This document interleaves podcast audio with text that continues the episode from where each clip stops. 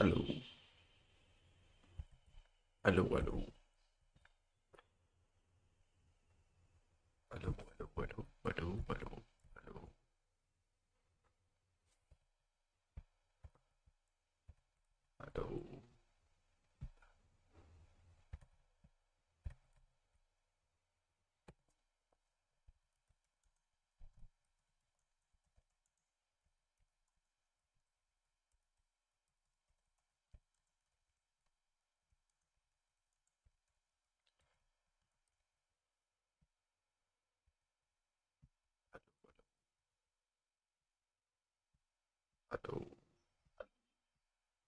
Aê, acho que agora vai. Pronto. Áudio e vídeo ok? Todo mundo aí me ouve, me vê? Bom dia, galera. Mais um chat si aqui para a galera da Baster.com e para o povo do YouTube. É, sejam bem-vindos aí. Sou o Paulo, psicólogo clínico é, e moderador de saúde no site de educação financeira, qualidade de vida, Baster.com. E que é a galera aí que vocês estão vendo. Então, bom dia, Catatones, bom dia, Big Boss, bom dia, galera aí que está assistindo. Sejam bem-vindos. E esse é um chat que eu já fiz algumas vezes, se eu não me engano, né? Sobre ajudar o outro e tudo mais, e pedir pororó, mas esse tema fica vindo e voltando na Baster, então eu sempre acho importante é, falar sobre isso, pelo menos em algum grau, e tentar auxiliar vocês aí com, com esse rolê.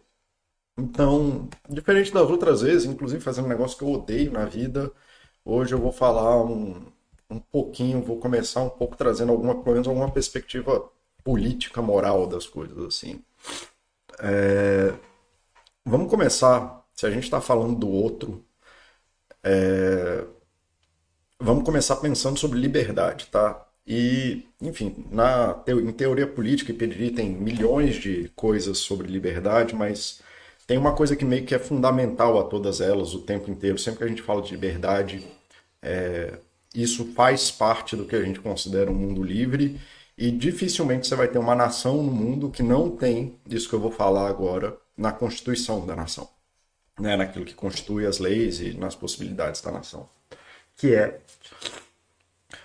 uma pessoa não ser punida para além da extensão dos atos dela.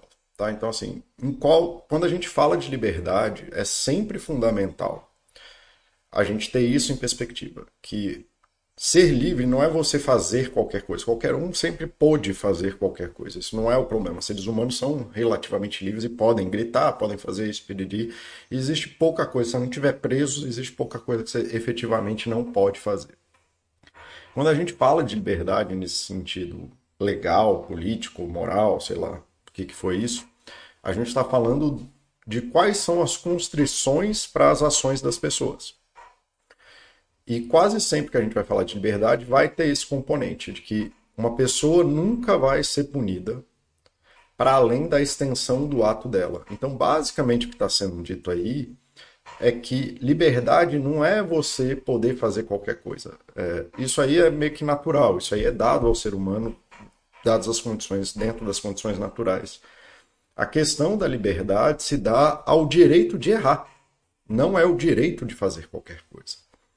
Liberdade é você poder errar na vida e você só ser punido dentro dos seus erros, dentro do que as suas ações cometem, sem aparecer um déspota, sem aparecer um lorde, sem aparecer um juiz, sem aparecer um sei lá quem, e te punir além disso do que dentro das suas ações. E isso é um exercício interessante de humildade para a gente lembrar que a gente erra, todo mundo erra. Né? E todo mundo tem o direito de errar e todo mundo tem o direito de viver uma vida, inclusive uma vida miserável. Tá? A gente pode muito bem fazer escolhas na vida e a gente é livre para fazer essas escolhas. E a gente tem o direito de liberdade, né, que nem eu estou falando, de errar e não ser punido por isso. A gente é livre. Todo mundo que está aqui, todo mundo que está nesse mundo, todo mundo que está nesse planeta erra. E ser livre é você poder errar livremente sem cair um raio na tua cabeça, sem alguém te punir por alguma coisa externa. Então, se a gente está falando de ajudar o outro, é sempre bom lembrar desse princípio, que as pessoas são absolutamente livres para cometer os erros que elas quiserem na vida, tá? as pessoas são 100% livres para poderem fazer todos os erros que elas quiserem na vida, porque isso é liberdade. Liberdade não é você ser o ser perfeito que faz aquilo que você quer a hora que você quer. Liberdade é você ter que lidar com as consequências dos seus atos, limitado às consequências dos seus atos. E isso é liberdade. Tá? Então, Sempre bom lembrar que as pessoas são livres, que as pessoas têm seus próprios destinos, que as pessoas não existem para te agradar, as pessoas não existem para fazer as coisas que você quer que elas façam. As pessoas não existem para nada disso. As pessoas estão aí vivendo a vida delas, errando do jeito que elas dão conta, assim como eu, você e todo mundo. Dito isso, né, vale lembrar que a minha profissão, pelo menos a natureza da minha profissão, ou pelo menos a natureza da ética e da forma que eu exerço, exerço a minha profissão é ajudar os outros. E o próprio fato de existir uma profissão sobre isso diz que isso é difícil pra caralho. Né? Ajudar os outros não é uma coisa fácil. Ajudar os outros não é uma coisa simples. Ajudar os outros não é um negócio, acorda de manhã, vai lá e, ah, tá, agora aqui eu vou ajudar os outros e tudo mais. Ajudar os outros é difícil, é muito, muito difícil. Tá? Ajudar os outros é uma coisa que exige muita resiliência, exige um monte de habilidades, exige um monte de paciência, existe um monte de coisa, biriri. Inclusive, existem um monte de constrições na minha profissão é, para evitar que eu prejudique os outros acreditando que eu ajude os outros, que é o, o manual de ética da profissão. O manual de ética não existe para me ajudar. O manual de ética da profissão existe para proteger o paciente de profissionais ruins. Tá? E se não tivesse esses manuais de ética, provavelmente ia ter muito mais gente fazendo muito mais besteira achando que está ajudando os outros. Tá? Então saibam disso, ajudar é uma coisa complicada, tanto que existe uma profissão sobre isso. Tá? Tá? Mais uma coisa. Então vamos lá. É, se ajudar os outros, quando os outros pedem ajuda e saem da casa deles. Então o cara sai de casa, acorda 8 horas da manhã, tem terapia. Aí ele sai de casa, pega trânsito pensando na terapia, pensando em tudo que ele está sofrendo, pensando em tudo que vai dar merda. Ele paga por isso. Ele vai pagar, vai ter dispêndio financeiro, dispêndio de tempo, dispêndio da rotina dessa, dele. Porque ele se propôs ali em algum grau a tentar melhorar alguma coisa que ele está sofrendo e ele decidiu pedir ajuda. Aí ele foi me pedir ajudar. E já é difícil. E é muito difícil. Ainda assim é muito difícil. Aí, se com tudo isso é difícil, imagina se a pessoa não está disposta a receber ajuda. Então fica aí a outra dica que é o que você faz para ajudar o outro. Cara, se o outro não quer ajuda, tem muito pouca coisa que você pode fazer para ajudar o outro. Né? Se o outro não tem uma abertura mínima de ajuda, ou se ele não está ali nem compreendendo que ele precisa de ajuda para alguma coisa, existe quase nada que você possa fazer. Pelo menos no nível individual, eu acho que é nada mesmo, assim, porque você isso exige forças maiores do que a gente. E uma das, pelo menos das alegorias que eu falo sobre isso é eu trabalhava em hospital psiquiátrico. E quando eu estava lá no hospital psiquiátrico, os internos, eles adoravam psicólogos, eles adoram os médicos, eles adoram os assistentes sociais. Porque eles estão em reclusão. Né? E aí eles não têm muito o que fazer, então a gente privou eles de liberdade, a gente como sociedade, tá? Ou a gente fazendo parte do sistema que, pro, que restringe a liberdade dessas pessoas. E aí o que, que é?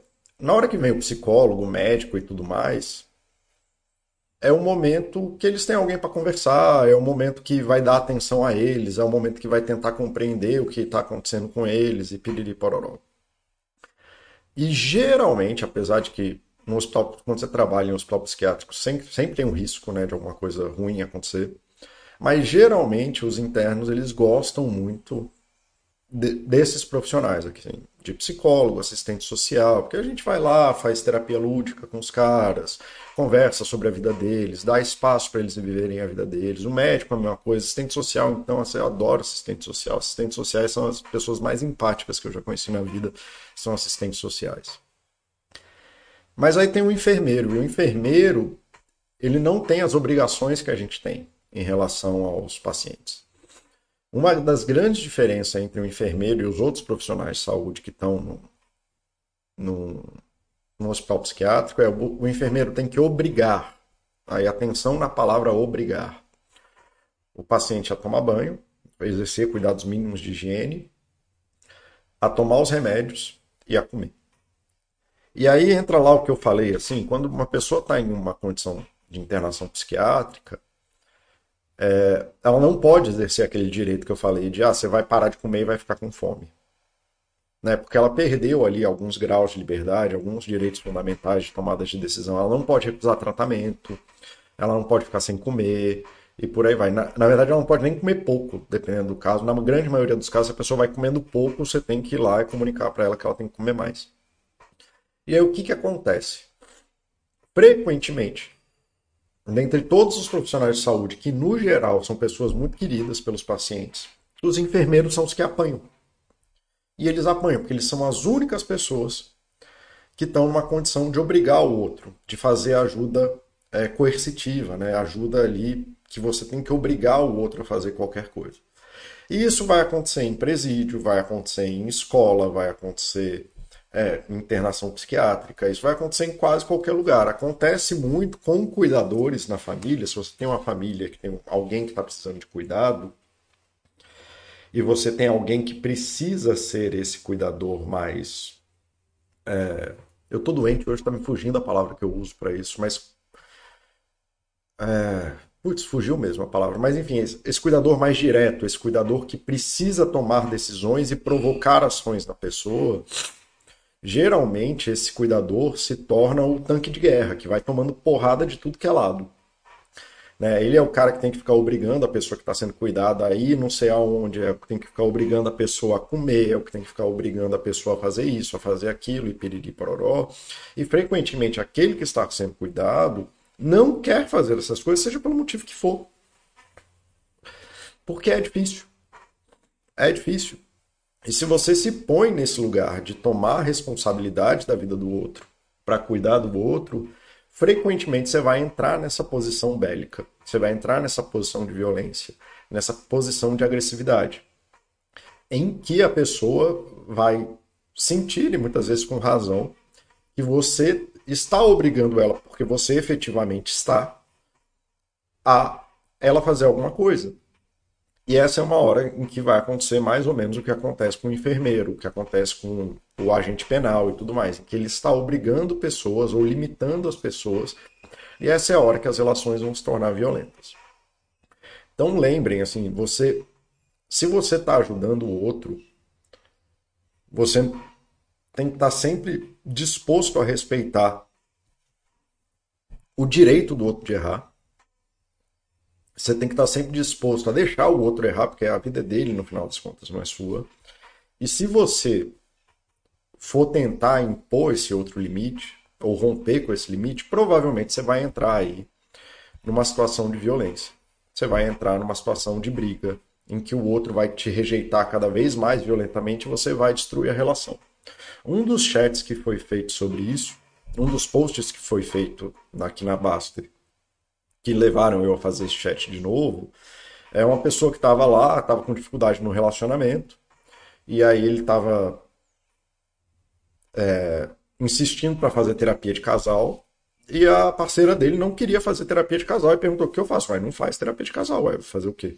Né, a pessoa não pode ser obrigada, mas aí eventualmente eles foram fazer terapia de casal e a pessoa estava bélica na, na, terapia de casal, ela não queria prosseguir, a coisa não estava funcionando, e aí a coisa estava ruim para o marido, para o terapeuta, para a esposa que estava lá.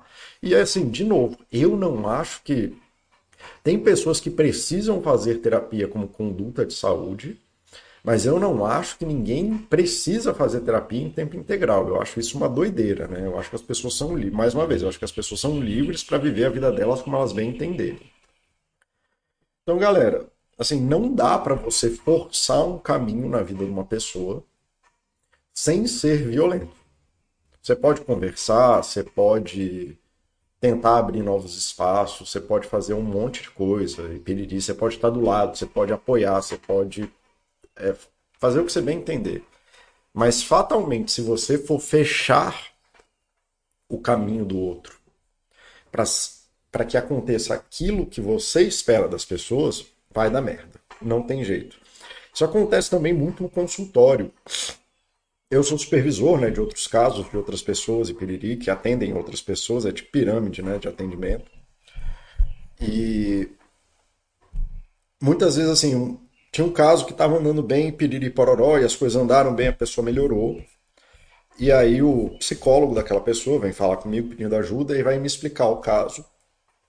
E aí eu falo para ela exatamente isso que eu vou falar para vocês. Olha, o que me parece que está acontecendo é que a pessoa chegou com uma dor pedindo ajuda para uma coisa específica no consultório. Você foi bem sucedido, bem sucedida em ajudar essa pessoa com essa dor. O caso estava indo bem, vocês tiveram vários avanços, não sei o quê. Essa dor foi aplacada, né? Então, esse problema que vocês tiveram foi resolvido, a vida está melhor agora e pedir pororó. Mas a gente, a gente psicólogo, tá? A gente, o Paulo, psicólogo, a gente tem lá as nossas padronizações de saúde, a gente tem lá aquilo, as nossas expectativas de saúde, a gente tem lá aquilo que a gente acha bom em saúde, pedir pororó.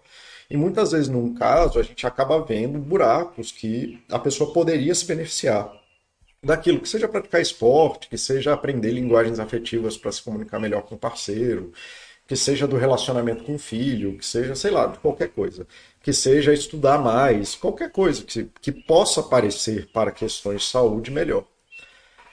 Mas a pessoa que está como paciente naquele lugar não pediu ajuda com isso. E muito frequentemente, nessa hora o caso começa a desandar e a relação terapêutica começa a ficar combativa. E aí eu sempre recomendo a mesma coisa com os pacientes, para os para os os psicólogos de olha, me parece que vocês tinham ali um acordo terapêutico qualquer para uma demanda, então, sei lá, estava com dificuldade no trabalho, estava com dificuldade no casamento, não sei o que, pedir pororó. Essa demanda foi resolvida dentro do, dos acordos e das propostas que vocês tinham para fazer. Mas que aí você está puxando, você psicólogo, está puxando uma agenda sua de saúde que você acha que a vida da pessoa seria melhor por isso, e talvez até fosse, provavelmente pelas estatísticas de saúde, provavelmente é. Mas essa é uma agenda que a pessoa não quer. E tá tudo bem. Então, nesse momento, vocês têm que parar, sentar e refazer os acordos terapêuticos. Né? Sobre qual é a proposta terapêutica, sobre qual é o caminho terapêutico daquilo que vocês estão fazendo.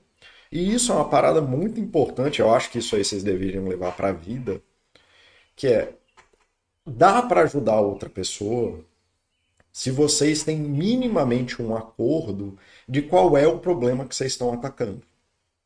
Muitas vezes, aqui o Caramelo Holder está falando aqui, vivi isso recentemente. Minha esposa não quis continuar a terapia para ajudar questões que estamos passando. Beleza, escolha dela segue. Pois é, é isso que eu estava falando antes. Então, assim, muitas vezes as pessoas que estão discutindo e que estão sendo ajudadas ou ajudando e etc., elas não têm nem é, um acordo de qual problemas elas estão atacando. E isso acontece pá, muito em relação com adolescente, em relação com filhos, em relação de casal. Né? O filho quer ser ouvido e o pai quer que o filho arrume a cama. E aí fica essa briga maluca onde cada um está determinando para o outro. O filho está querendo determinar que o pai ouça e o pai está tentando determinar que o filho arrume a cama. E isso não é nenhum problema nem de um nem de outro. São essas coisas que a gente está fazendo aqui. É um quer ir para terapia e o outro quer, não sei se é seu caso, nem estou falando de você, tá? Um quer que o outro vá para terapia e o outro quer espaço para viver a vida dele, porque ele está se sentindo sobrecarregado na relação, alguma coisa assim. E aí a última coisa que ele quer é ter que viver mais uma briga de relação em outro contexto. E por aí vai. Então, se você quer ajudar outra pessoa, aí eu te falo, eu falo isso para mim, eu falo isso, eu olho no espelho de manhã e falo, bicho, se lembra disso? Quando eu tô atendendo, eu lembro disso toda hora, de o que você está fazendo é em benefício da outra pessoa, é uma pira da tua cabeça dessas maluquices de saúde que você fala. Aí, ah, tá, não, é a pessoa que me pediu ajuda com isso. Ah, tá, eu vou lá fazer aquilo. Se não, bicho, você vai virar um, um monarca aí, um autocrático da vida do outro. Então, você quer ajudar alguém, seja lá qual for a ajuda que você quer dar, ou a ajuda que você quer ter, lembrem minimamente que vocês precisam ter um acordo sobre o que, que vocês estão fazendo. O viciado não quer parar de usar droga, o maconheiro não quer parar de fumar maconha, a pessoa que gasta não. Eles estão bem com isso, eles lidam bem ali. Ah, mas vai, vai falir, vai queimar os neurônios, vai ficar obeso, vai ter diabetes. Eles estão ok com isso. Por ignorância, por cagar e andar, seja lá pelo que for, eles estão ok com isso do mesmo jeito que você está ok com isso. E aí vem a segunda coisa. Você quer ajudar alguém? Se a primeira coisa é você lembrar que você precisa ter um acordo com a pessoa de minimamente qual é a ajuda que ela quer receber, qual é o problema que ela quer atacar, independente daquilo que seja importante para você ou aquilo que você acha que é importante para você, você precisa lembrar que você também tem as suas dificuldades. E numa relação, se a relação tem dois pontos, né, se uma relação tem dois pontos, a distância entre os pontos é igual, o esforço para você fazer é igual também. Tá? Então, assim, o esforço que a pessoa teria que ter para mudar e atender a isso que você está pedindo para ela é o mesmo esforço que você teria que aprender a aceitar a pessoa do jeito que ela é. E aí, se você não está no espaço de aceitar a pessoa do jeito que ela é, se você não tem tolerância para aceitar a pessoa do jeito que ela é, se você não tem tolerância para conseguir fazer isso, talvez você esteja tão distante da pessoa e ela esteja olhando para, ah, mas isso aqui que a pessoa está me pedindo é impossível. Então, e eu não, não tenho como fazer isso. O mesmo esforço que você teria que fazer para andar na direção da pessoa e fazer tudo que ela está te pedindo, é o mesmo esforço que ela teria que fazer para atender suas coisas. Só vale lembrar que quando você está aí pedindo ajuda para o outro mudar para atender as tuas necessidades, porque toda vez que a gente pede para o outro mudar, nunca é para ele. Como eu disse, o viciado está bem cheirando droga né, cheirando cocaína. O viciado está bem no vício dele. Você está bem gastando, você está bem arrumando sua briga política na, no Facebook e tudo mais. Perdão.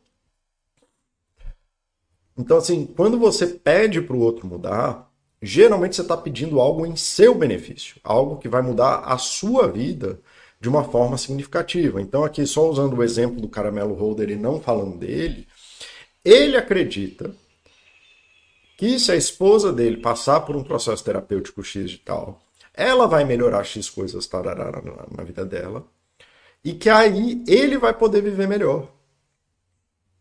É, então, assim, em última instância, os pedidos que a gente faz para os outros mudarem é em benefício da gente. Aí volta lá no que eu falei no começo, na minha profissão a gente tem um monte de regrinha e tudo mais, e piriri pororó, para não cair nesse buraco as mudanças que a gente propõe para outra pessoa, elas não deveriam interferir na nossa vida. Né? E esse é o motivo, inclusive, o pessoal acha que é porque, ah, não, se você tiver intimidade, você vai ficar enviesado e pedir. Sim, mas o viés não é de você vai fazer uma análise errada. O viés é que você vai ter um conflito de interesses se você começar a pedir mudanças do outro que beneficiem a sua vida. Né? E é isso que a distância terapêutica da vida da pessoa pede, tá? Não é sobre não conhecer a pessoa ou ter uma análise isenta no sentido de ter um aprofundamento da verdade. Não, é só para você não cair no conflito de interesse.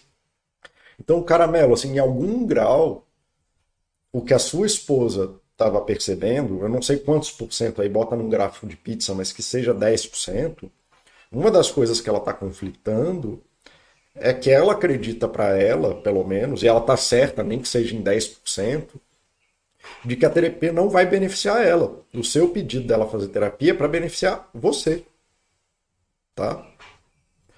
É, e ela não está disposta a fazer esse esforço. Ela está disposta a fazer outros esforços, seja lá do que for. E aí, como eu disse, aí vale mais, mais do que insistir para fazer uma terapia de casal, vale mais abrir esse espaço e se perguntar assim, cara, qual o problema a gente está atacando? Antes de discutir solução. Antes de discutir quem está certo e está errado.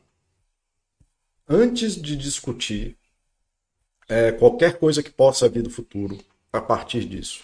Qual é o problema que a gente está atacando? Porque aí acontece as brigas de louça, as brigas de tempo, as brigas de não sei o que. Por exemplo, você quer ir jogar futebol, aí o caramelo quer ir jogar futebol, a mulher quer que o caramelo pare de jogar a toalha na cama. E aí vocês vão discutir sobre isso. Tá, o problema pode ser o jogar futebol e o problema pode ser o jogar a toalha molhada na cama. E aí vocês podem fazer acordo sobre isso e tentar juntos fazer alguma coisa sobre isso. Não precisa fazer terapia. Agora, se você está falando assim que não, é a forma como você me trata e tudo mais, aí vocês precisam conversar muito, muito mesmo, para primeiro definir qual é o problema que vocês estão fazendo. E aí eu falo, perdão, acho que eu vou espirrar. E aí eu sempre falo para os meus alunos, eu sempre falo na terapia, né? A primeira sessão é só sobre isso, quando eu atendo alguém, de falar assim, cara, eu não, na primeira sessão ou nas primeiras sessões, eu não vou atrás ali da análise do cu da mosca. Eu vou conversando com a pessoa, tentando dar feedback para ela, e falar, olha, o problema que você está me falando é esse aqui, é isso aqui. Eu ouvi um monte de coisa da tua vida, piriri pororó. E aí agora você está me falando, depois que eu ouvi tudo isso, eu estou entendendo que o problema que você tem é isso. E, cara, às vezes isso demora uma sessão, às vezes demora quatro sessões, às vezes demora cinco sessões, só para a gente entender qual é o problema que a pessoa está falando. Tá? É... Aí, quando a gente define o problema, a gente começa a falar assim: ah, tá, então teu problema é esse, teu problema é que seja desde a louça não lavada até a a toalha na cama, sei lá, ou jogar futebol, ou sei lá o que, que é, ou a cerveja do fim de semana, tanto faz. É, obrigado aí pelo saúde, caramelo. Mas se esse é o problema, tá. Agora, se os dois reconhecem que isso é um problema, aí a gente pode fazer alguma coisa. Então, o que, que acontece no consultório? A pessoa vai lá, aí para mim é mais fácil de novo, porque eu estou isento da vida dela e nada, não tem nenhum conflito de interesse na minha vida. Então, quando eu dou um feedback para a pessoa, por exemplo, o caramelo tá lá falando para a mulher, faz terapia. A mulher reage a essa coisa do ah, eu tenho, ele tem, eu tenho que mudar, eu vou fazer terapia para mudar, mas quem precisa mudar é ele. E ela tá certa nisso. Ele tá pedindo que ela mude em benefício dele. A gente já comentou sobre isso. Como eu tô na terapia, não tenho nada a ver com a vida da pessoa, ele não tem conflito de interesse. Aí eu vou lá, tá, você me falou que tem esse problema, e aí eu entendi isso aqui, ah, teu problema é no trabalho, você está se sentindo assim, você não está vendo isso, o problema é que você está tentando comunicar tal coisa para tua esposa, para teu esposo, biriri baroró. E aí dentro do que você está me falando, parece que tem essas coisas aqui que a gente poderia trabalhar junto e compreender melhor para saber o que, que dá para mudar. Aí a pessoa para, pensa, fala, não, Paulo, não é por aí, é por aqui, isso aqui tá, não, só você pendurar a toalha não vai me resolver né? Na verdade, eu estou querendo falar do teu asseio na casa, né? Porque é só eu que tenho que estar tá sempre na casa fazendo as coisas. E não que você tenha que aceitar isso, você pode rejeitar, simplesmente falar, foda-se, caguei para casa, a casa não é importante para mim. Aí tá, então talvez como que a gente diminui as demandas para achar um caminho de meio e por aí vai. E aí vocês começam a negociar, que é o que eu faço no consultório. Aí eu começo a negociar dentro do problema e dentro de caminhos possíveis de saúde quais são as ações que a gente pode tomar na direção de algo que resolva o problema. Né? Aí, de novo, o que as pessoas fazem geralmente é se tornar donos da vida do outro e começar a determinar todos os esforços que o outro deveria fazer para transformar sua vida numa vida melhor.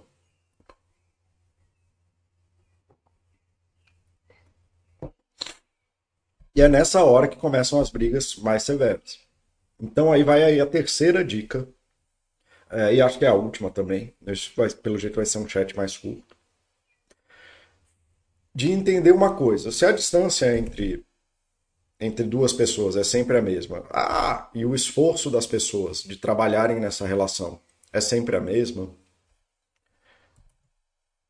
o que eu aconselho para vocês é, bicho, vai mudar naquilo que você dá conta, porque frequentemente as pessoas abrem mão daquilo que elas podem fazer para melhorar a vida delas, porque no momento elas não podem ter o que elas querem. Então, assim, você tá puto com a tua esposa, você tá puto aí, Caramelo tá puto que a mulher dele não foi fazer terapia, e aí ele abre mão de ter uma comunicação mínima com a esposa dele, ou abre mão de fazer X que ela pediu antes, ou qualquer outra coisa, porque ele não pode ter o que ela quer. Então, assim, dentro dessa linha de que o esforço é sempre igual para os dois, a tua responsabilidade não é ficar virar dono da vida do outro para virar juiz e se ocupar na sua vida da vida do outro e o que, que o outro poderia fazer. Né? Ah, eu até falei muito sobre isso no nesse chat aqui, deixa eu achar ele. das cinco habilidades que poderiam mudar bem a tua vida. Né? Cinco coisas que qualquer pessoa precisa aprender aí aqui. Cinco coisas para melhorar a sua saúde mental. É, eu falei muito sobre isso nesse chat. É... Da tua responsabilidade individual em fazer as coisas que sejam boas para você. E não abrir mão delas brigando com os outros. E toda a dificuldade, mas aí você vai me falar assim: ah, mas aí é difícil porque eu tô sem tempo, porque eu tenho trabalho, porque eu já faço isso, porque eu já faço aquilo. Aí o cara, o que, que você acha que seu parceiro tá falando na tua vida? O que, que você acha que sua mãe que não quer praticar esporte, sua mãe que joga na Mega Sena e você não quer que ela jogue na Mega Sena? O que, que você acha que ela tá falando na vida dela? Ela tá falando as mesmas desculpas para você. Né, para ela mesma. A vida dela também é difícil. A vida dela é igualmente difícil, igual a sua. Ah, mas eu trabalho e ela não trabalha ela fica em casa e eu trabalho. Eu, tá, bicho, vai cuidar da casa, vai cuidar dos moleques também, vai lá. Vai você fazer essas coisas. Tipo, não é fácil. Né? Muitas vezes a gente se põe em um lugar em que a gente olha para a nossa vida achando que a gente já faz tudo que a gente pode fazer e exige do outro fazer o passo a mais. Então, assim, a terceira coisa que você precisa fazer é, antes de demandar algo do outro, faça você o primeiro passo de mudança. Pelo menos, mesmo que você não dê conta, pelo menos você vai descobrir que é difícil. E aí talvez você descubra que isso é difícil para você, também vai ser difícil para o outro. Então, assim, o objetivo desse chat, ele vai ser mais curto mesmo, eu já vou encerrando ele por aqui, é vocês entenderem que efetivamente não existe nada que você possa fazer para mudar o outro. E que se você tentar fazer algo para mudar o outro, você provavelmente vai acabar virando o enfermeiro do hospital psiquiátrico. Você provavelmente vai acabar se botando e botando a pessoa numa condição de é, desse cuidado pesado, esse cuidado que gera violência, esse cuidado que é violento. E é isso aí só quem vai fazer é autocrata do mundo mesmo. E, cara, Deus me livre você ter esse cuidado com alguém, porque isso aí acaba com as pessoas. É muito difícil fazer isso, é muito cansativo. Né? Cuidadores frequentemente tem uma coisa que a gente chama de adoecimento do cuidador. Aqui, ó, só pra vocês saberem que eu não invento a coisa. Adoecimento do cuidador. Eu é, vou abrir aqui o primeiro o primeiro link mesmo, só para vocês verem que eu não invento, que eu não invento as coisas.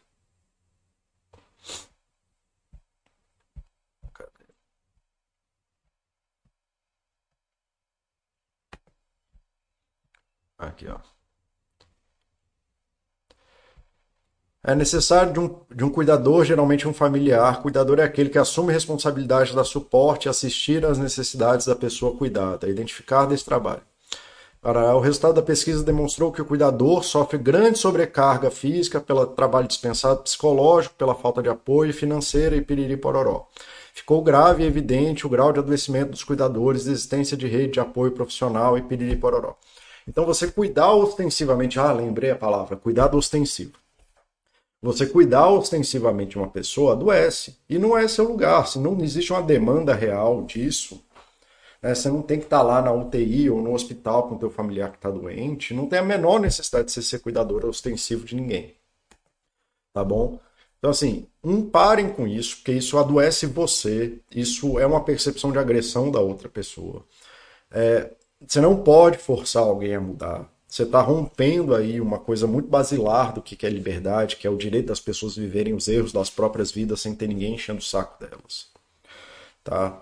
Se você não dá conta de estar tá do lado da pessoa, se afaste, vá cuidar da sua vida, vá viver a melhor vida possível, porque você está no seu pior, não vai melhorar a vida de ninguém também. Em segundo lugar, se você quer ajudar uma pessoa, se você está no papel de uma pessoa, sentem para fazer acordos e contratos sobre qual é a ajuda que vocês querem ter. Contrato que eu digo não é assinar um papel, gente, é vocês sentarem e chegarem num consenso de qual é a dificuldade que vocês estão atacando. Tá? É... Em segundo lugar, negociem aí quais são as possibilidades. Lembrando que ser rejeitado falar, não, tá lá, né? Tem até aquele vídeo famoso do psicólogo que tinha a mãe que era diabética e a bicha não queria parar de comer doce. E a pessoa tem todo o direito de rejeitar, e a mãe dele foi lá e morreu de tanto comer doce, e paciência, é isso mesmo. O que, que dava pra fazer? Você acha que ele brigar lá com a mãe dele, se afastar da mãe dele, transformar a relação na, com a mãe dele numa merda, ia melhorar alguma coisa? Não, ele ficou lá, a mãe dele eventualmente morreu disso, mas ele teve lá a vida boa que ele podia ter com a mãe dele. Tá? Então, negociem os caminhos, se for possível, e se não for possível, não tem nada a ser feito. E antes de demandar uma coisa do outro, tenta mudar você primeiro, pelo menos para você ficar mais humilde e lembrar que mudar é difícil. Tá? É, sempre, é sempre fácil falar pro outro, assim, eu que pratico esporte, as pessoas acham, ah, é fácil, não sei o que. Eu... Cara, não é fácil. Eu não vou na academia, eu odeio ir na academia, na academia é extremamente difícil, eu vou escalar porque eu gosto de escalar. Mas se ir para academia, eu preciso de personal trainer, eu preciso de todo um aparato, não sei o que. Esse, esse ano, eu demorei oito meses para conseguir organizar minha vida para ter um profissional trainer.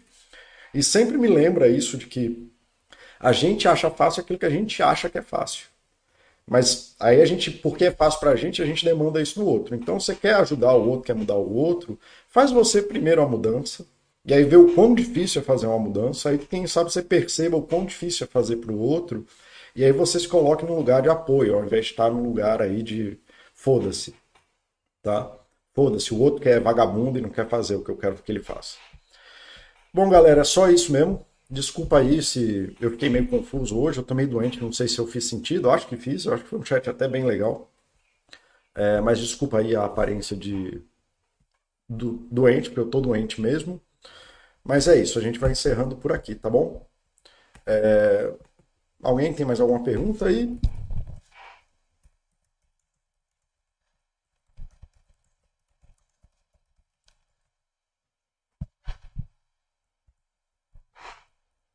Só antes de encerrar mesmo.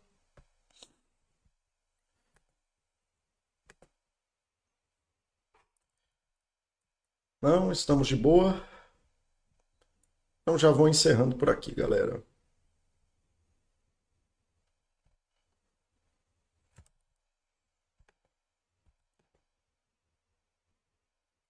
Ok, vamos lá.